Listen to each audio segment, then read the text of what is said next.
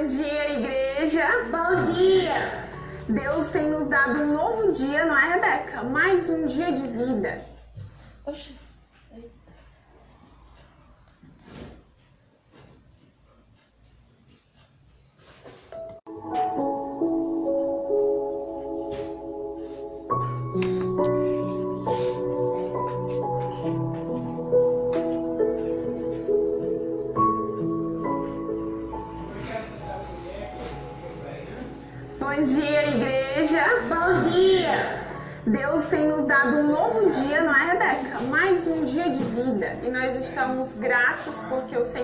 Sustentado e nos mantido.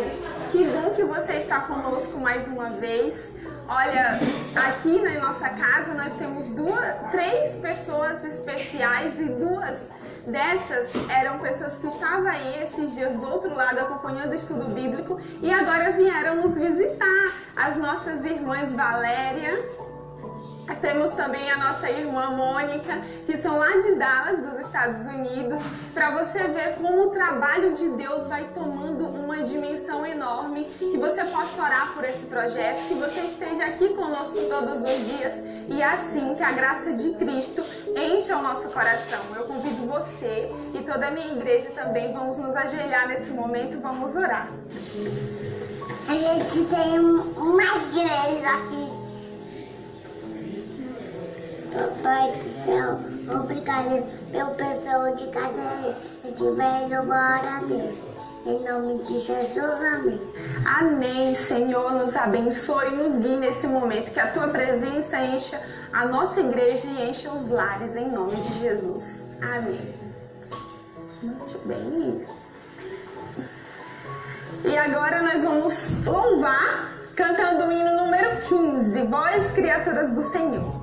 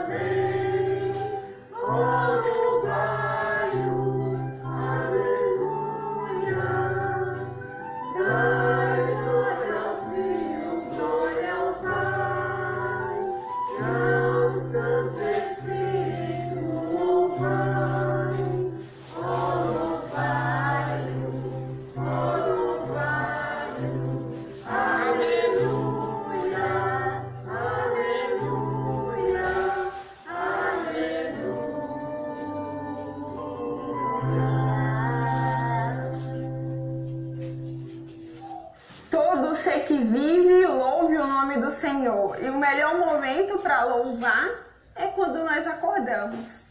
Esse segundo momento é aquele em que nós já estamos acostumados a recitar palavras da Bíblia. E o nosso verso essa semana está no livro de Atos, no capítulo 4. No capítulo 4, do versículo 29, o 30 e o 31. Isso? 4. 31, 29, 30 e 31, não é, Rebeca? Nós vamos falar, a Rebeca vai nos ajudar na contagem. Vamos lá? Um, dois, 3. e Atos 4, 29 ao 31. Agora, pois, ó Senhor, olha para as suas ameaças e concede aos teus servos que falem com toda a ousadia da tua palavra, enquanto estendes a tua mão para curar, e para que se façam sinais e prodígios pelo teu e tendo orado, moveu-se o lugar em que estavam reunidos. E todos foram cheios do Espírito Santo e anunciavam com ousadia a palavra de Deus. Atos 4, 29 ao 31. Atos 4, 29 ao 31. Oi. Olha para as suas ameaças e concede aos teus servos que falem com toda a ousadia a tua palavra, enquanto estendes a tua mão para e que façam sinais e prodígios pelo nome de teu santo filho Jesus. E tendo orado, moveu-se o lugar em que estavam reunidos, e todos foram cheios do Espírito Santo e anunciavam com ousadia a palavra de Deus. Atos 4, 29 ao 31. Atos 4, 29 ao 31. Agora, pois, ó Senhor, e concede aos teus servos que falem com toda a ousadia a tua palavra, enquanto estendes a tua mão para curar, e para que se façam sinais e prodígios pelo nome de teu santo filho Jesus. E estourado, moveu-se o lugar em que estavam reunidos, e todos foram cheios do Espírito Santo e anunciavam com ousadia a palavra de Deus. Atos 4, 29 ao 31. Amém? Que isso se cumpra na sua vida, que isso se cumpra na nossa vida. Bom dia a todos. Bom dia. Bom dia para você que está em casa também. Quantos de vocês aqui lembram da história de Maria e Marta? O que fala nessa história? Algum voluntário? Que Maria escolheu o melhor, que era estar aos pés de, aos pés de Cristo. E a música que eu vou tocar com o Joshua fala justamente sobre isso. Que estar aos pés de Cristo é melhor, que é o hino 422, assentado aos pés de Cristo.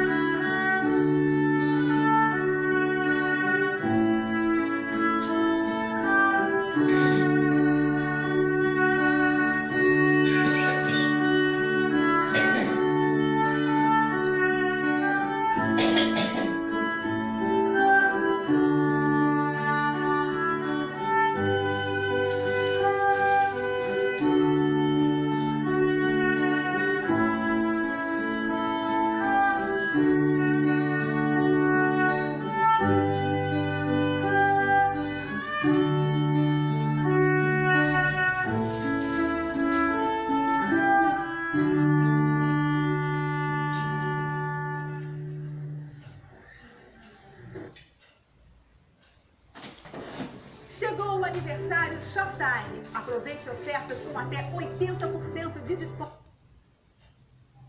Bom dia, igreja. Bom dia! A gente fala bom dia no começo, né? Fala bom dia na hora do estudo. Esse é o desejo, que o nosso dia seja bom, não é isso, Joshua? Hoje eu, est- Hoje eu estou muito bem acompanhada. É a primeira vez que eu faço estudo com o Joshua, nosso amigo e irmão querido. Que bom que você está aqui comigo. E o estudo de hoje é um estudo muito bonito. Ontem, se você esteve aqui assistindo, é, e se não, eu te convido a buscar o vídeo de ontem, porque a história de ontem vai ser a base para entender a de hoje. E ontem foi um evento muito lindo, como dizem, apoteótico, foi algo grandioso. Vocês pararam, você parou, Joshua, também, a igreja, para imaginar como foi aquela cena? Eu gosto de imaginar, porque parece que quando a gente começa a imaginar, os sentimentos vão fluindo. E eu convido você a pensar em um monte muito alto. Esse monte era o Monte Carmelo. E ali estavam reunidos muitos profetas de Baal. Ontem no estudo a gente viu que eram quantos? 850, imagina. Então tinha uma multidão. Mas não tinha só os profetas de Baal, não é, Joshua? Tinha um rei também. O rei era o rei Acabe. Mas diz que embaixo do monte também tinha muitas outras pessoas que olhavam aquela cena. E naquele monte ia decidir quem era o Deus verdadeiro. E aí, como a gente viu, Deus ele faz descer fogo do céu em um, um, um sacrifício que está totalmente inundado. Então, a vista humana era impossível pegar fogo aquele sacrifício. Todos estão ali esperando para ver o que vai acontecer. E Deus faz descer fogo do céu de uma maneira majestosa.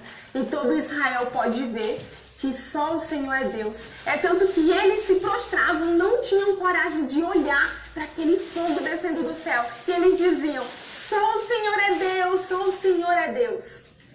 Mas a cena continua.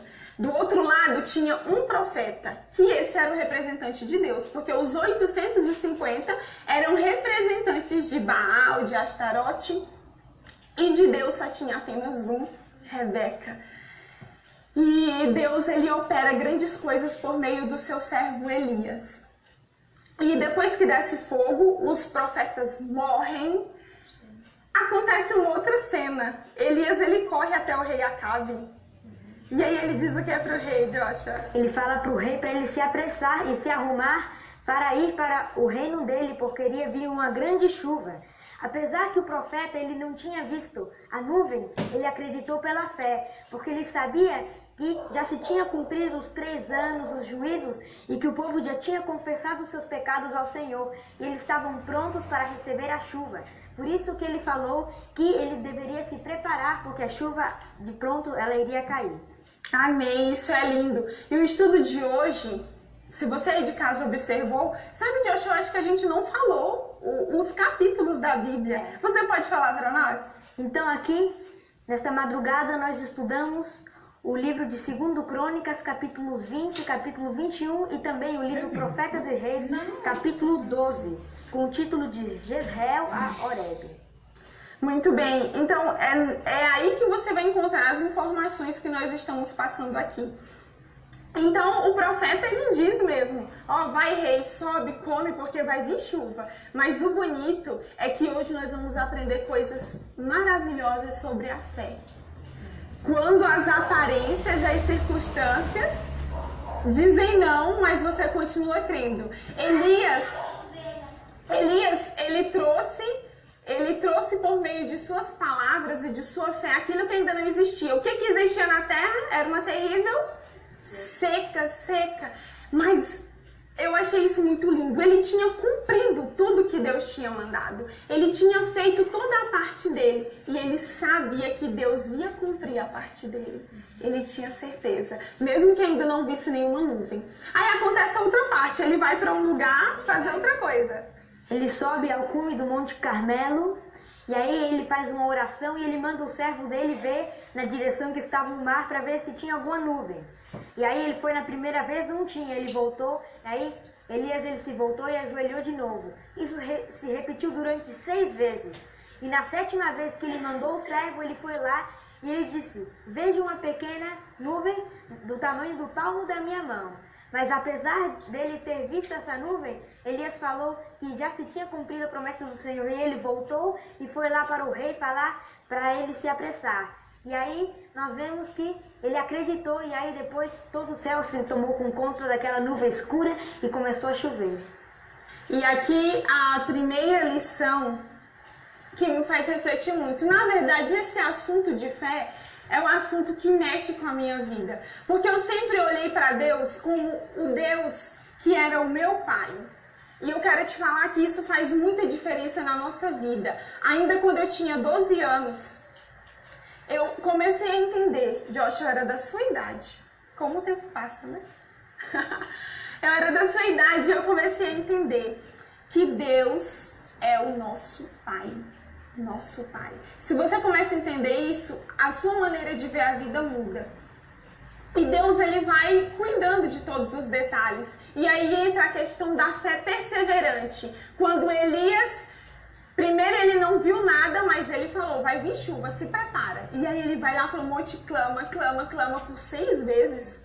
E aí Deus nos ensina que as nossas orações precisam ser perseverantes. Pode falar, professora Joana.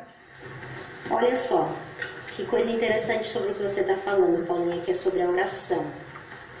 Muitas vezes as pessoas oram, oram anos por alguma coisa e às vezes não acontece. Mas nós temos que entender algo muito importante sobre essa oração de Elias. Elias estava cumprindo um chamado a qual ele tinha se ofertado ao Deus que tinha chamado. Deus o havia chamado. Quando ele disse que viria o juízo sobre a terra, ele estava cumprindo uma vontade de Deus. Ele não estava ali cumprindo seu bel prazer, fazendo algo para si próprio, buscando de alguma maneira é, ganhar algum privilégio. Ele não estava buscando nada para si. Ele estava cumprindo a vontade de Deus. E quando ele vai lá e faz aquela oração e o fogo desce, e agora ele ora pela chuva, ele estava orando segundo a vontade de Deus. Então, o que nós precisamos entender sobre oração, perseverar em oração é isso. Estamos orando segundo o que Deus quer que nós estejamos orando? Ou estamos fazendo orações que Deus vai olhar assim e vai dizer: não posso, não posso atender essa oração, porque não está de acordo com o meu caráter, com a minha vontade, com os meus planos. Então nós temos que, primeira coisa, aprender a pedir a Deus, Senhor, me ajuda a orar segundo o teu querer, me ajuda a orar segundo a tua vontade, o que é o teu plano, que isso esteja dentro de mim. Segundo, o profeta não se impacientou. Aqui diz claro que ele pediu para o seu servo ir lá ver e ele disse não há nada. Mas ele não ficou impaciente, poxa, eu estou aqui orando, fazendo trabalho de Deus e não acontece nada.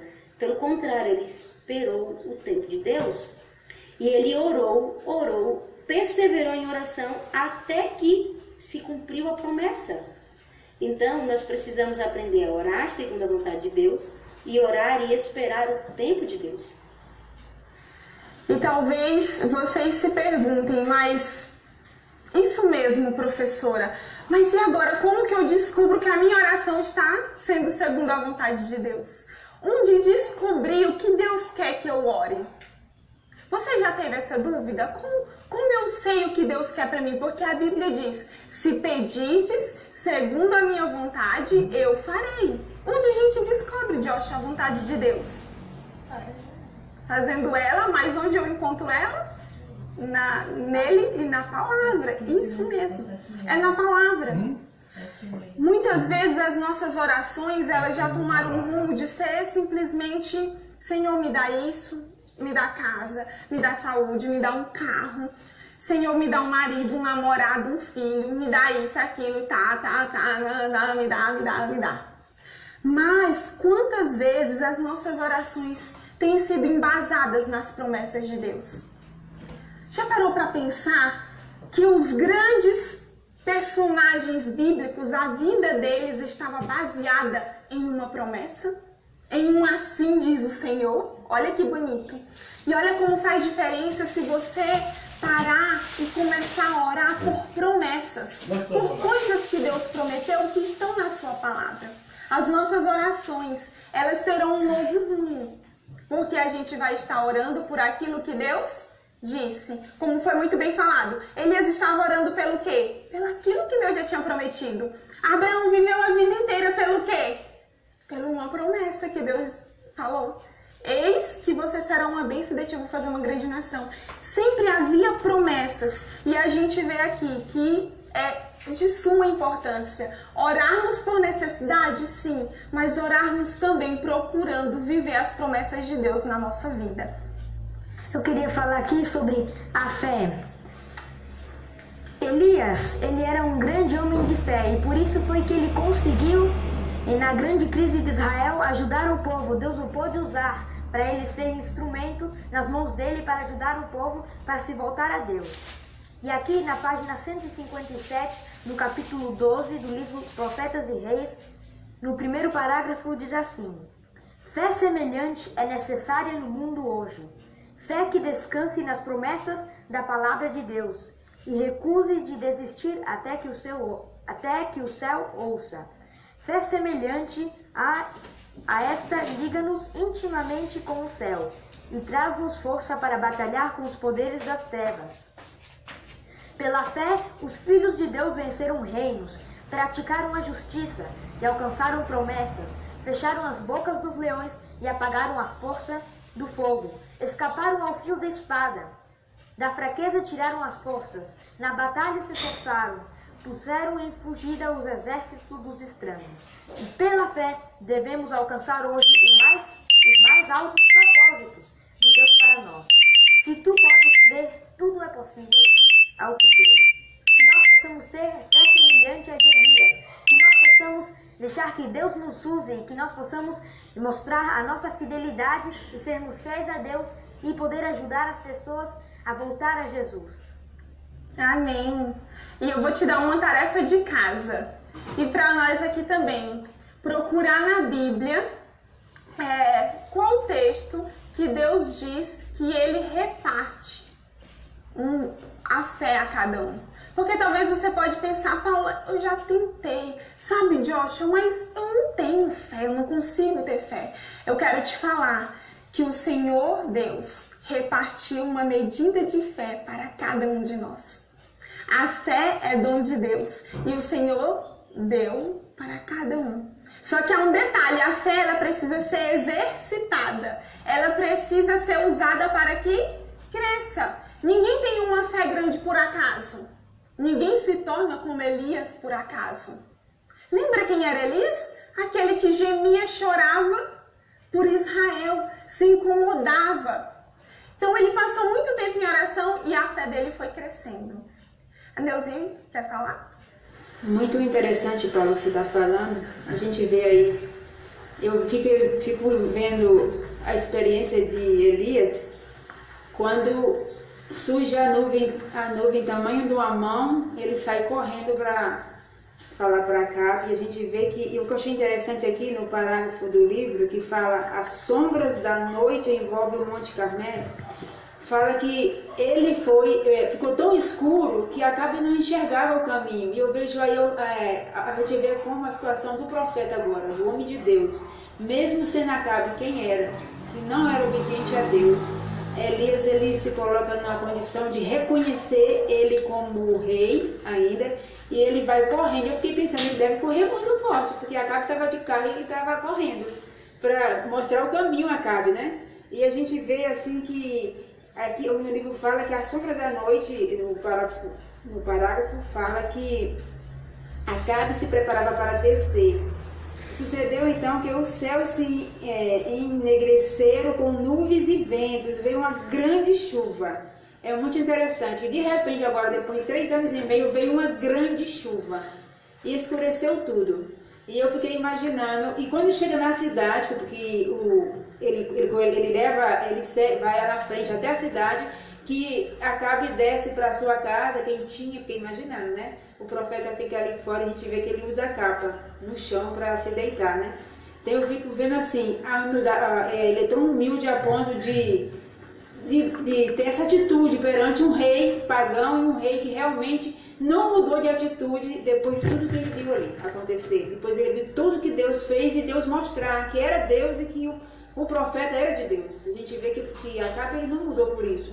Mas a gente vê tamanho homem de fé que foi Elias e que Deus quer Elias nos dias de hoje. Deus precisa desses Elias nos dias de hoje. Que se levante crendo nesse Deus. Isso que a Neuzinha está falando é a outra parte. Depois que ele vê a nuvem pequena, não é, Joshua? Aí ele se apressa e ele tem esse ato lindo de nobreza, como foi falado aqui. O rei, ele está ali, com, já se prepara, sobe no seu carro e Elias, ele está com o que ele tinha, né? As perninhas que Deus tinha dado para ele. E é essa ele, ele prepara para correr. Coloca a sua capa, né, Joshua? E vai à frente. E ele foi à frente porque, como foi falado, diz que, imagine um monte muito alto de noite, a gente enxerga o que no escuro? E aí entra o ato de nobreza. Como ajudar o inimigo? Lembra das palavras de Jesus? Amai os vossos inimigos e orai até por aqueles que vos perseguem. Elias mostrou aqui a nobreza do céu. Ele foi sim, Neuzi, um homem nobre. Ajudou aquele que era o seu maior inimigo, que tinha mais raiva dele, queria destruir a sua vida. E ele vai na frente.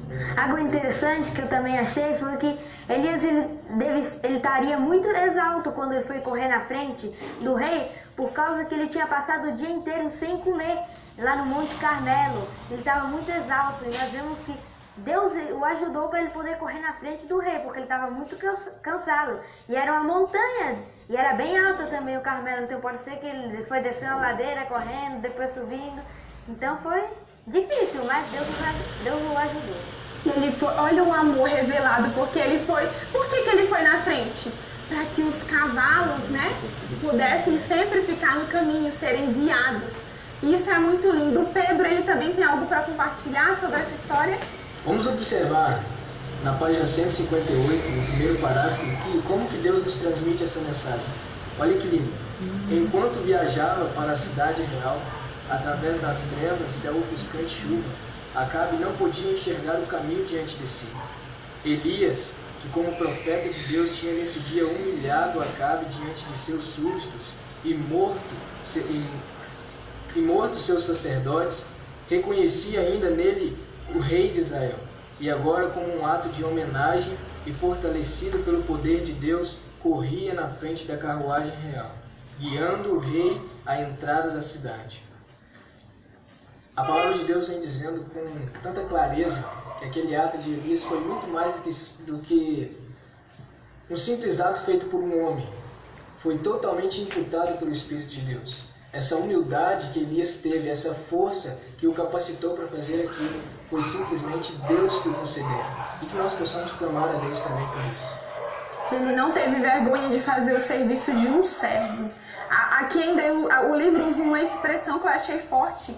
Ele, ele se dispuseram a realizar o serviço de um lacaio. Então foi uma, uma atitude, como a gente fala, para aqueles que ficam lá no, dizem aí, né, no grau mais baixo. E ele, um profeta de Deus que tinha sido tão honrado por Deus, mas no reino de Deus, lembra o que, é que Jesus ensina? Aquele que quer ser grande, que seja É assim, no reino de Deus é diferente. Mas acontece outra coisa. E aí depois que Elias ele guiou, eles se separam lá, Elias vai para outra direção e Acabe ele entra é, na cidade onde ficava o reino dele, que era lá em Jezreel. Eles se separam e aí o profeta ele preferiu ficar fora da cidade e aí ele foi lá em algum lugar no mato e ele foi lá e dormiu porque já era noite. Ficou lá e aí em Acabe ele entrou lá e foi no palácio dele e aí ele estava maravilhado com o que tinha acontecido naquele dia. Ele foi lá e contou para Jezabel o que tinha acontecido, o fogo que tinha descido do céu. Também contou que os profetas de Baal tinham sido mortos. E aí ela recusou reconhecer em os sucessos que tinham acontecido lá e a soberana providência que tinha acontecido lá no Monte Carmelo. E ela ficou brava e queria matar o profeta Elias. Sim. E aí acontece a outra parte da vida do profeta. Já ouviram a frase que a vida cristã tem altos e baixos? Quem já ouviu essa frase? Eu, muitas vezes. Em alguns casos ela é verdade. Geralmente acontece isso. E agora Elias do topo, ele começa a descer a escada do medo. E olha que interessante isso. O medo nos impede de vermos a majestade de Deus.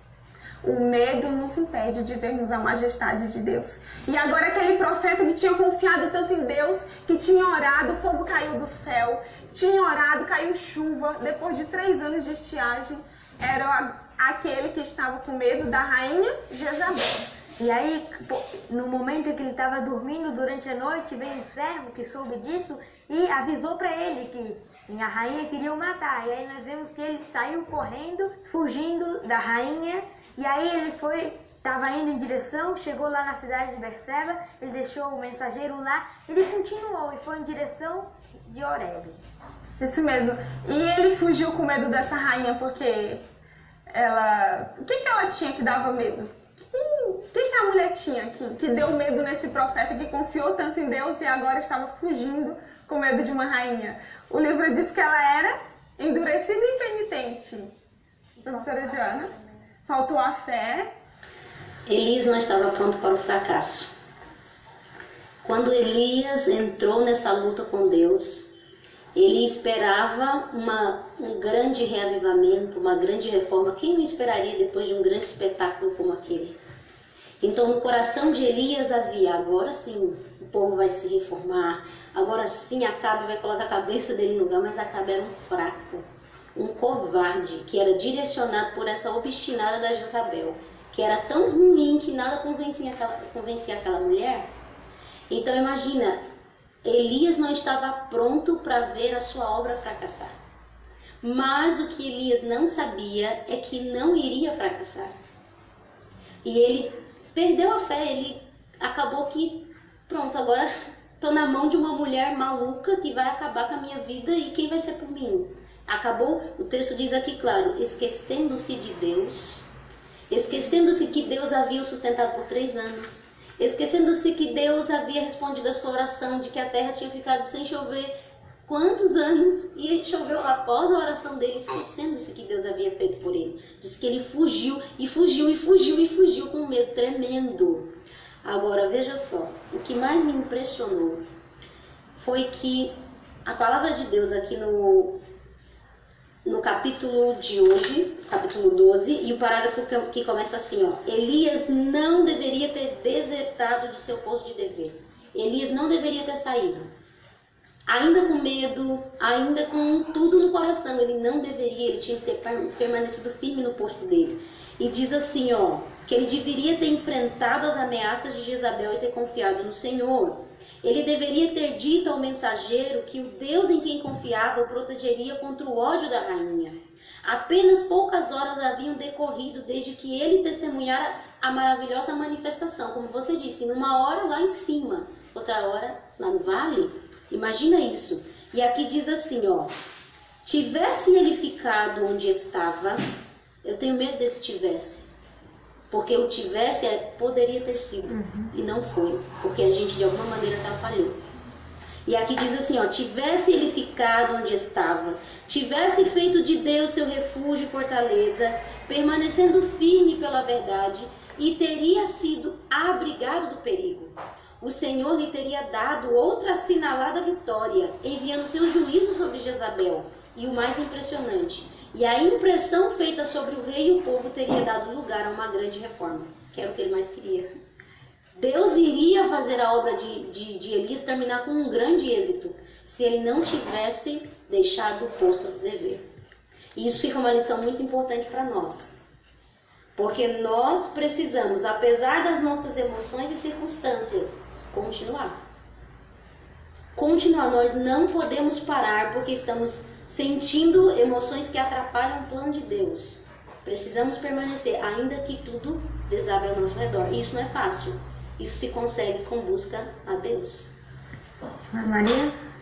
Aqui o texto fala que Elias ele esperava que, é, através do, do, milagre que aconteceu no Monte Carmelo, que é, a mente de, de Acabe não fosse mais dominada pela mente de, de Jezabel, né? Que Acabe era totalmente dominado por Jezabel. Mas ele esperava que um milagre acontecesse ali na vida de Acabe, que ele não mais fosse tão submisso à rainha, né? Em vez da rainha ser submissa a ele, ele que era, né?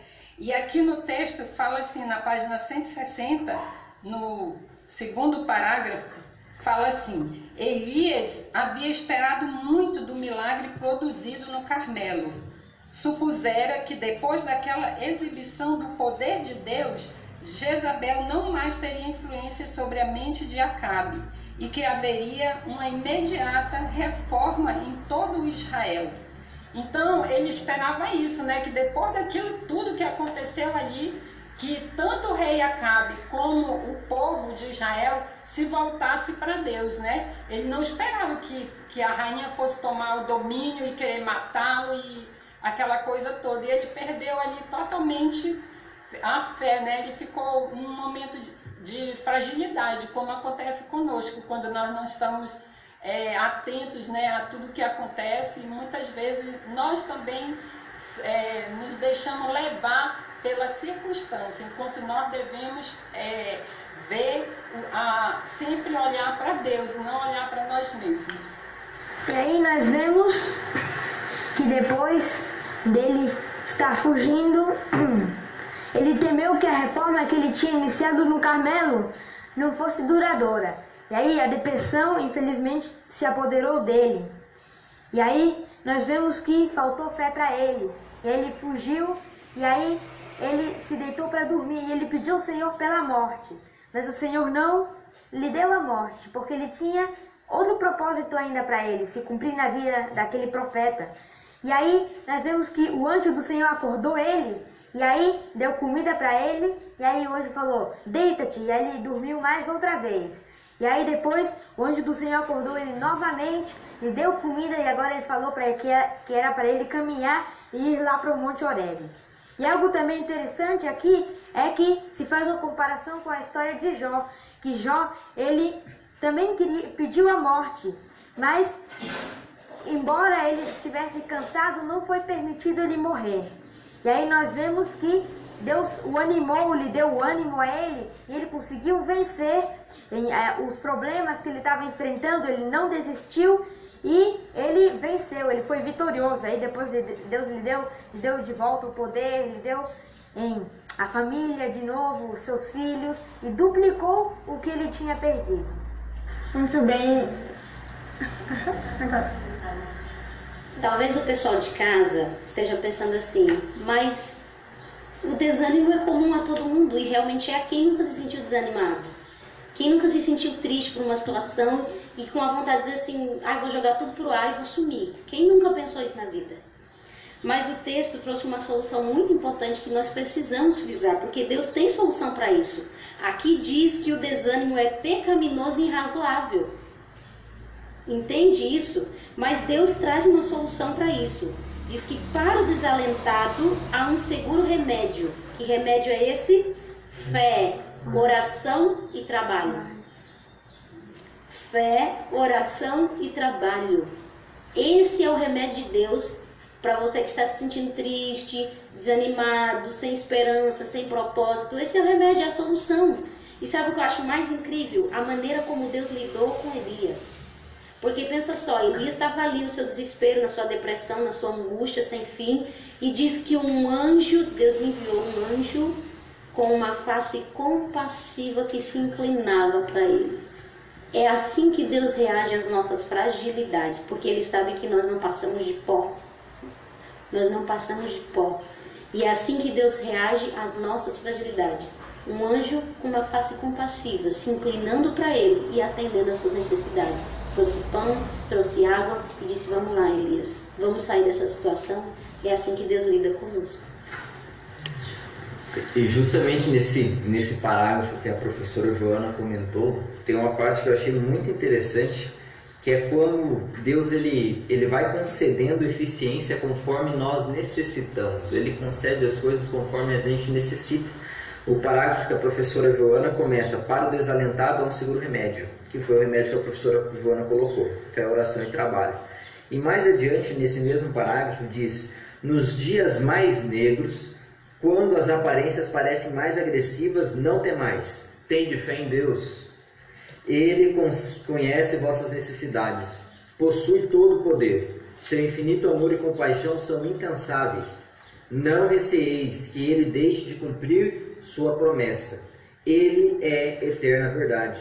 Jamais mudará o concerto que fez com, que o, com os que o amam e concederá a seus fiéis servos a medida de eficiência que suas necessidades demandem. Então Deus ele não desampara. Deus ele não deixa com que suas promessas caiam por terra, ele cumpre. No entanto, ele vai cumprindo conforme as necessidades do homem vão demandando. Ele não não não derrama um caminhão de bênçãos e um, não abre um amontoado de portas para que você escolha entrar, mas não, ele vai abrindo uma porta de cada vez para que você vá dando passos e aumente sua fé com essa atividade. Através da fé, oração e trabalho e da constância, Deus vai trazendo aquilo que você necessita. Deus vai suprindo conforme você necessita. Então, por isso que Deus, Jesus nos incita a nos preocuparmos com o hoje, não com o amanhã, porque o amanhã traz novas dificuldades. E para essas novas dificuldades, Deus vai demandar aquela. Nós devemos ter essa confiança. E o, o mais interessante com relação à, atividade, à atitude de Deus é que Deus, mesmo diante de Elias tendo fracassado nesse momento, perdido sua fé, esquecendo de tudo que Deus fez, Deus ainda o amava. Deus ainda cuidava dele. Como a professora Joana mandou, ele enviou um, um anjo com uma face terna e compassiva para cuidar dele, porque Deus o ama. Ele não amava menos seu servo quando este sentiu-se abandonado de Deus e dos homens, do que quando, em resposta à sua oração, flamejou do céu e iluminou o topo do monte. Mesmo quando Elias estava sendo vitorioso, Deus o amava. E quando ele fracassou, Deus ainda o amava. Então, Deus, ele abandonou a Elias nos momentos que ele estava em prova, desânimo. Não. Da mesma forma, Deus, ele nos, nos vai responder, ele não nos vai abandonar quando nós estamos passando nos momentos de sofrimentos, de tristeza, de dor. Deus ele não nos abandona. E quando nós pensamos que Deus ele não, nos, não, não nos está respondendo, não é que ele nos abandonou. Deus ele tem o tempo certo para nos responder para cada um de nós. E sabe o que eu acho interessante para encerrar esse estudo? É que nós vimos que a fé ela é um dom de Deus e ele reparte uma medida para cada um. A fé ele reparte um pouco, mas não é para ficar naquele corpo. A fé pode crescer. Mas você pensa como eu posso ter fé? A Bíblia responde: a fé vem ter ouvido a palavra de Deus. E estamos vivendo em tempos de fragilidade humana. Quando Deus deixa essas histórias na Bíblia, não é para que você e eu pensemos, nossa, Elias, José, nossa, Moisés, e ficar enaltecendo esses homens. Eu queria que você visse o que Deus fez na vida dele. Um profeta que esteve no auge da fé caiu, Deus o levantou. O mesmo Deus de Elias é o meu Deus e o seu Deus. A terra está passando por um momento de terrível angústia. Talvez você esteja, ah, Paulo, eu não estou sofrendo, mas quantos estão sofrendo? Que no momento do sofrimento a gente olhe para o nosso Deus. Não olhemos para nós mesmos, mas que a nossa intuição espiritual possa ser regida pela palavra, por aquele que diz Olha, quando você é fraco, aí é que você é forte. Olha, é possível ser feliz, mesmo nas tristezas, perseguições e injúrias. Porque Deus, como, dizem, como diz a professora Maísa, Ele traz paz no interior, ainda que chova canivete. O Senhor, Ele aumenta a nossa fé, o Senhor nos dá fé e que você possa ir para Ele quando vier o desânimo, a angústia, o desespero. Aqui, né, hoje, nós falamos do remédio. A professora Joana comentou aqui sobre o remédio de Deus. Amanhã é o grande dia. Amanhã nós vamos falar aqui e a professora Maísa estará falando como Deus lida com a depressão. Como Deus lida quando vem a angústia. Amanhã a gente vai ver o que Deus fez com Elias. como o Senhor cuidou. E para encerrar, tem uma palavra que a gente aprendeu aqui antes e você de casa também aprendeu, que é o que está em Jó. Quando ele estava ali na amargura, Deus o levantou. Ele falou algo muito bonito que é Jó 19, 25 a 27. Vamos falar juntos, terminar enaltecendo a palavra do nosso Deus? Um, dois, três. Jó 19, 25 a 27. Porque eu sei que o meu redentor vive e que por fim se levantará sobre a terra. E depois de consumida a minha pele, contudo ainda em minha carne, verei a Deus. E vê-lo-ei por mim mesmo, e os meus olhos e não outros o contemplarão. E por isso os meus rins se consomem no meu interior. Jó 19, 25 a 27. Não tenha medo, enfrente as lutas. O Senhor certamente não nos abandonou, nunca nos abandonará, porque Ele está conosco. Amém? Vamos orar, Rebeca? Rebeca vai orar pelas crianças. Pra pela comidinha também, Joshua também. É. Joshua vai orar pelas pessoas estão no campo, os missionários, Joshua. E eu vou orar para que o Senhor nos dê uma fé grande para enfrentar, enfrentarmos as tempestades desse tempo. Eu da nossa casa. Oremos então? Pai do céu, obrigada. A, as, que prestar atenção da manga, mamãe jaca e, banana com aveia, Senhor. Em nome, de, em nome de Jesus. Amém. Amém. Querido Deus, te agradeço por mais este dia que o Senhor nos acordou com vida e com saúde. Eu quero te agradecer porque o Senhor nos está dando o privilégio de fazermos este culto, Senhor. Que o Senhor possa abençoar, abençoar as pessoas que estão em casa, que o Senhor possa tocar os corações. Neste momento, especialmente pelos missionários que estão no campo, por todos aqueles missionários no mundo, Senhor. Que o Senhor possa abençoar a eles, que o Senhor esteja com eles e que, e que, hum, e que os missionários possam, e todos nós juntos, em avançar a obra do Senhor e alcançar mais pessoas para que Jesus volte logo. Que o Senhor abençoe a cada um de nós e que este dia seja um dia abençoado, Senhor. Que o Senhor nos abençoe em nome de Jesus. Amém, Senhor. Pedimos a tua bênção mesmo e de uma forma muito especial. Queremos que o Senhor nos visite durante todo este dia. E eu oro por aqueles que estão assistindo nessa hora. Senhor, nem consigo imaginar até onde este vídeo vai. Mas o Senhor tem uma obra para cumprir nessa terra. Por isso eu peço que o Senhor aumente a fé de quem está nos ouvindo e aumente a nossa também. Senhor, nos ajude a exercitar a cada dia a nossa fé pela tua palavra. Que possamos nos agarrar às tuas promessas. O Senhor é o Deus que diz em Isaías 41:10, Filho, não temas, porque eu sou contigo. Não te assombres, porque é eu que sou o teu Deus. Eu te fortaleço, eu te ajudo, eu te sustento com a minha destra fiel. Senhor, que isso se cumpra em nossas vidas. Eu peço que o Senhor visite cada hospital, cada lar, Senhor, que está coberto pelas trevas do desânimo, de- do desalento. Pai, porque Satanás ele aflige mesmo, para que não tenhamos fé no Senhor, para que não vejamos que o Senhor é um Pai de amor. Mas, por favor, dai-nos uma visão larga, que possamos olhar além do sofrimento e, assim como Jó, suportarmos o tempo da aflição, para que possamos também, no dia da glorificação, estarmos firmes em Ti, em nome de Jesus. Amém. Até amanhã. Até amanhã.